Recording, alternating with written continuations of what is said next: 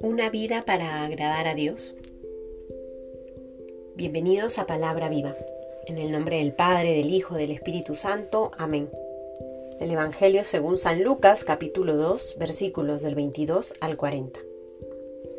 Cuando se cumplieron los días en que debían purificarse, según la ley de Moisés, llevaron a Jesús a Jerusalén para presentarle al Señor, como está escrito en la ley del Señor.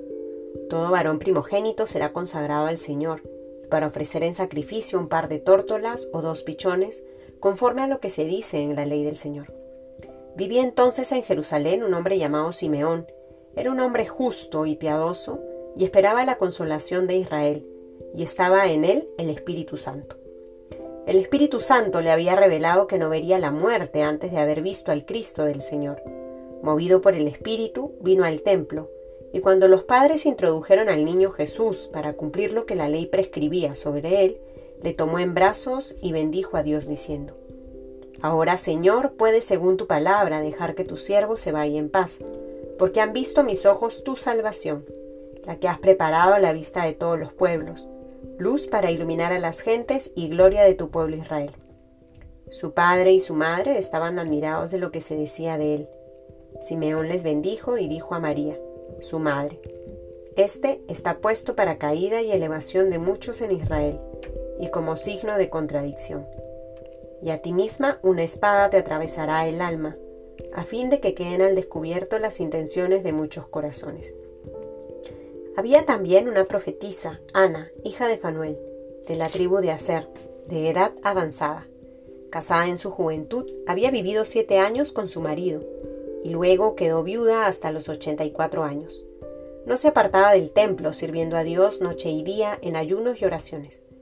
Presentándose en aquella misma hora, alababa a Dios y hablaba del niño a todos los que le esperaban la redención de Jerusalén. Así que cumplieron todas las cosas según la ley del Señor. Volvieron a Galilea, a su ciudad de Nazaret. El niño crecía y se fortalecía, llenándose de sabiduría, y la gracia de Dios estaba sobre él. Palabra del Señor. El día de hoy celebramos la fiesta de la presentación del Señor, y es por ello que rezamos el Evangelio de Lucas y se nos cuenta todo este evento en que Jesús es llevado por sus padres a Jerusalén, al templo, donde está Simeón y está la profetisa Ana quienes a través de sus oraciones reconocen que en ese Jesús está el Salvador y el Mesías. El día de hoy, iluminados por esta fiesta y por este Evangelio, creo que podemos dejarnos interpelar por este texto en el que Dios nos habla. Jesús es ofrecido por sus padres a Dios, es ofrendado, es presentado en el templo, puesto a disposición de Dios.